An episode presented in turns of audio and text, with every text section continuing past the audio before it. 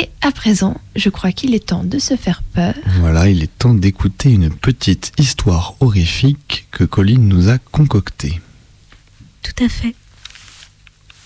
Welcome to a night of total terror. we all go a little mad sometimes. Johnny, You're still afraid. They're coming to get you, Barbara. the boogeyman is coming.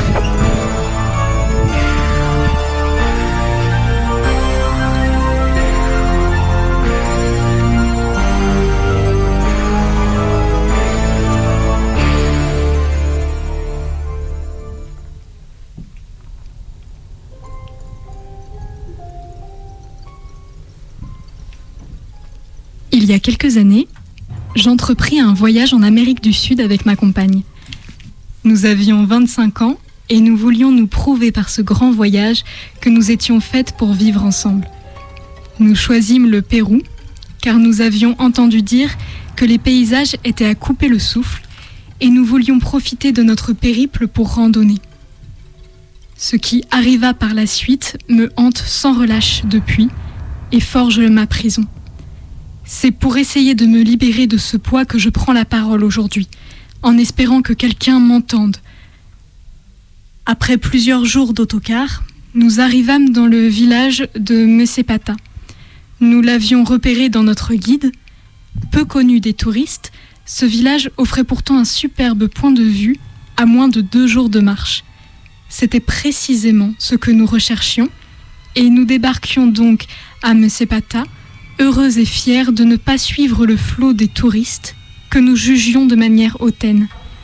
Il n'y avait pas d'hôtel dans le village, et nous avons donc frappé aux portes, mettant à profit nos notions d'espagnol, jusqu'à ce qu'un homme à l'air bourru veuille bien nous faire dormir chez lui. Nous lui racontions alors notre voyage et notre envie d'atteindre le point de vue.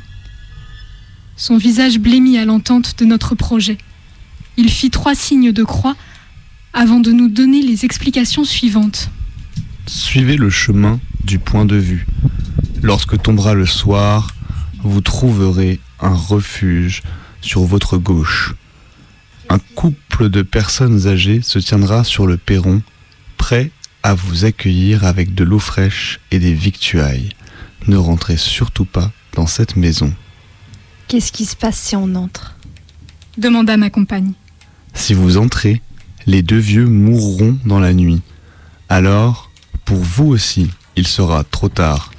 Vous appartiendrez à l'esprit de la montagne et ne pourrez jamais ressortir du refuge de pierre. Nous voyions bien que l'homme était tourmenté par cette histoire, et nous ne voulions pas abuser de sa gentillesse.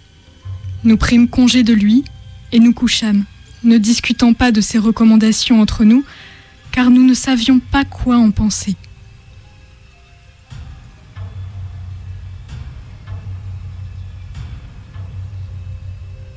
Le lendemain matin, nous remplîmes nos gourdes d'eau fraîche, fîmes nos étirements ritu- rituels et nous partîmes après avoir remercié l'homme.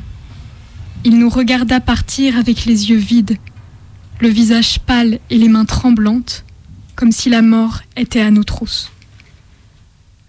Le chemin était plus ardu que ce que nous pensions, et nous dûmes nous arrêter à plusieurs reprises pour reprendre notre souffle.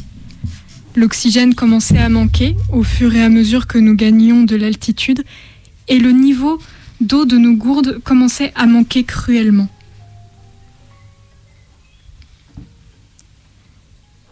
La journée fut silencieuse. Chacune était perdue dans ses pensées et sans se l'avouer réfléchissait à la prédiction de notre hôte de la veille. La nuit commençait à tomber, et le froid avec. Il était temps de nous arrêter lorsqu'une lumière attira notre regard sur notre gauche. C'était le refuge. Un couple de personnes âgées se tenait sur le pas de la porte, tenant une lanterne à la main. Vous voulez entrer? Vous semblez fatigué. Nous avons de l'eau et de la nourriture pour vous. dirent-ils en espagnol avec un grand sourire. Mon sang se glaça. Tout était rigoureusement identique à la prédiction de l'homme qui nous avait accueillis. Je me tournai vers ma compagne, qui n'en menait pas plus large que moi. Nous demandâmes au couple de nous laisser réfléchir un instant. Aucune de nous ne voulait prendre la décision. Nous n'étions pas croyantes et avions tendance à nous moquer des histoires d'esprit et autres événements surnaturels. Cependant, nous n'étions pas à l'aise à l'idée de passer la nuit dans cette maison de pierre. Je finis par trancher. Nous n'allions pas nous priver d'une bonne nuit de sommeil, de vivres et de victuailles pour une bête légende locale. Notre peur était ridicule. Nous acceptâmes donc la proposition du couple et entrâmes dans la maison. Tout, à l'intérieur, semblait très ancien. Et on sentait que le couple était fébrile à l'idée de recevoir de la compagnie. Ils étaient intarissables. Cette bonne humeur nous réjouit et nous passâmes une excellente soirée. Un bruit régulier et métallique se faisait toutefois entendre et semblait provenir de derrière un rideau tiré qui cachait une partie de la pièce unique. Celle-ci était composée d'une table en bois, de quatre tabourets et de deux lits superposés. Au moment d'aller se coucher, ma compagne et moi-même prîmes les lits du haut et le couple les lits du bas. Je m'endormis très facilement, ne pensant plus à cette histoire d'esprit de la montagne. Au milieu de la nuit cependant, je me réveillais, dérangée par les bruits étranges qui s'intensifiaient. Les yeux à moitié ouverts, je n'arrivais pas à identifier ce son qui m'était pourtant familier. Je réveillais ma compagne, j'avais besoin d'être rassurée. Ce ne fut pas le cas. Nous nous levâmes, bien décidés à découvrir l'origine de ce cliquetis étrange, quand une impression tenace me submergea. Nos hôtes, souriant chacun dans leur lit, bras croisés sur la poitrine, ne respiraient plus. Ils étaient morts, paisiblement. Il n'y avait plus rien à faire pour les sauver. Mes yeux remplis de terreur cherchaient ceux de ma compagne. Il fallait sortir d'ici au plus vite. Au même moment, elle ouvrit le rideau d'un coup sec, qui laissa place à une vision d'horreur. Une femme, pas plus grande qu'une enfant, était accroupie sur une chaise. Elle tapait à la machine. Son corps rachitique n'avait pour seul vêtement que des bandelettes anciennes. On ne pouvait pas voir son visage, caché derrière ses cheveux longs et noirs. Nous voulûmes courir, nous échapper de ce cauchemar.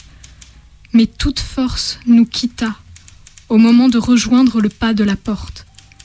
C'est comme si nous étions attirés contre notre volonté par le cliquetis de la machine à écrire, qui continuait sans relâche.